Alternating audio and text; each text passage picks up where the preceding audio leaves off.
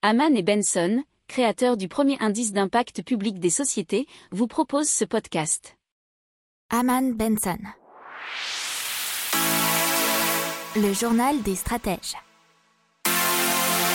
Boris Kalt.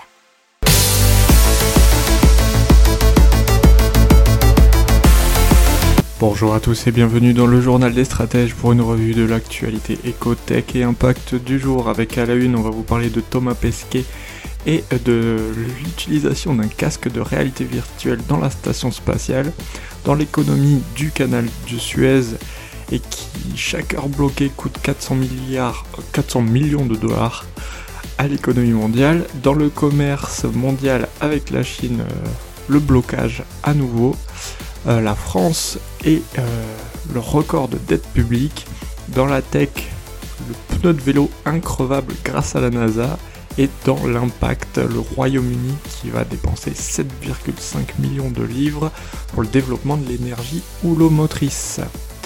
Vous écoutez le journal des stratèges numéro 77 et ça commence maintenant.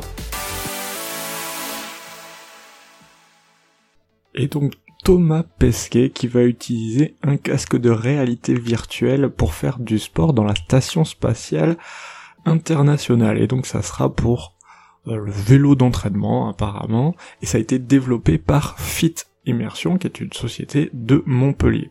Alors il y aura un choix de trois parcours qui seront la visite de Paris, le col de Gineste qui est à côté de Marseille et la visite de Saint-Pétersbourg en Russie.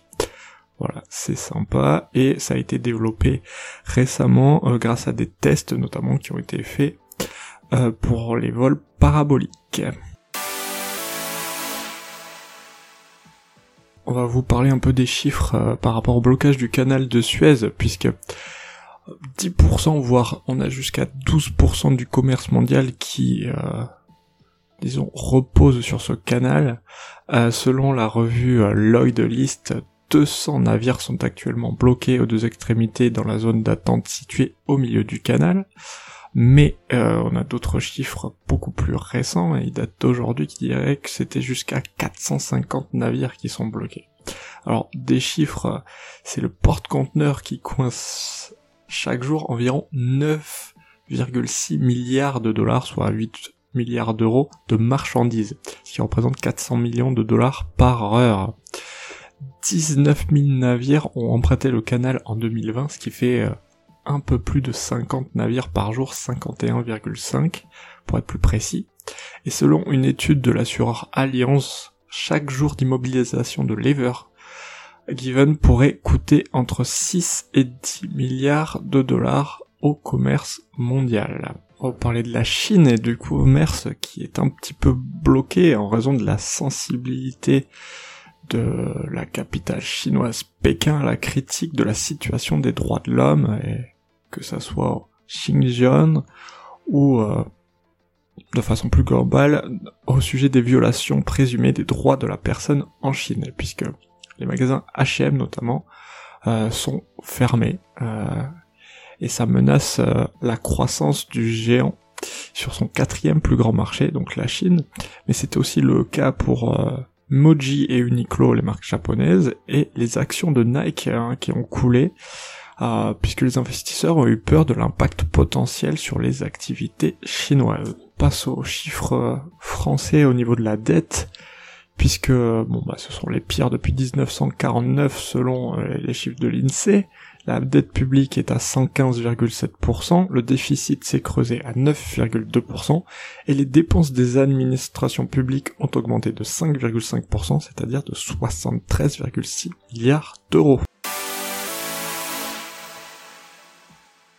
Parle d'une roue de vélo increvable pour Smart Tire Company, qui est donc une compagnie qui a développé cette technologie grâce à la NASA et un partenariat qui a été réalisé entre les deux organisations et ce pneu va pouvoir équiper des vélos. Ce pneu s'appelle Metal M-E-T-L, il est composé de nitinol, un alliage entre le nickel et le titane, et qui est aussi résistant que du titane, mais aussi souple que du caoutchouc.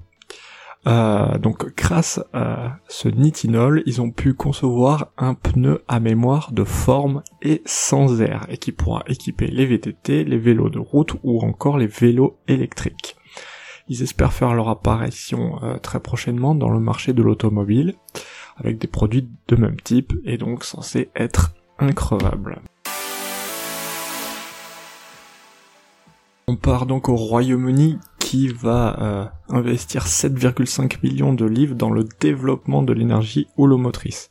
Alors l'énergie houlomotrice, bien sûr, hein, c'est relatif à la houle, bien entendu, et euh, plus particulièrement, on va parler de projets inspirés de la vie marine, afin de capturer le mouvement physique des houles et des vagues et de les transformer en énergie, et bien sûr, généralement en électricité.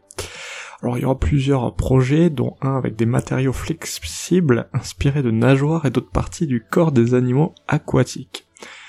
Ça permettra à l'appareil de se déformer euh, lors de vagues extrêmes et aussi de réduire la charge d'onde de deux pointes et donc l'augmentation de la durée de vie de l'appareil, ce qui prolonge ainsi la capacité de survie de l'appareil également. Mais il y a d'autres projets avec des matériaux déformables tels que des tissus flexibles. Alors, il faut savoir que le déploiement plus large est entravé par des défis tels que leur capacité à survivre dans des conditions météorologiques extrêmes et bien sûr leur efficacité. Alors, euh, la Commission européenne, donc toute l'Union européenne, euh, essaye de développer ce type d'énergie verte puisque il y a eu des objectifs qui ont été donnés avec d'ici 2025 augmenter la capacité des technologies de l'énergie océanique au sein de l'UE pour atteindre 100 MW et d'ici 2030 1 gigawatt. Voilà, c'est tout pour aujourd'hui. Je vous souhaite une excellente journée et je vous dis à demain pour de nouvelles infos. Ciao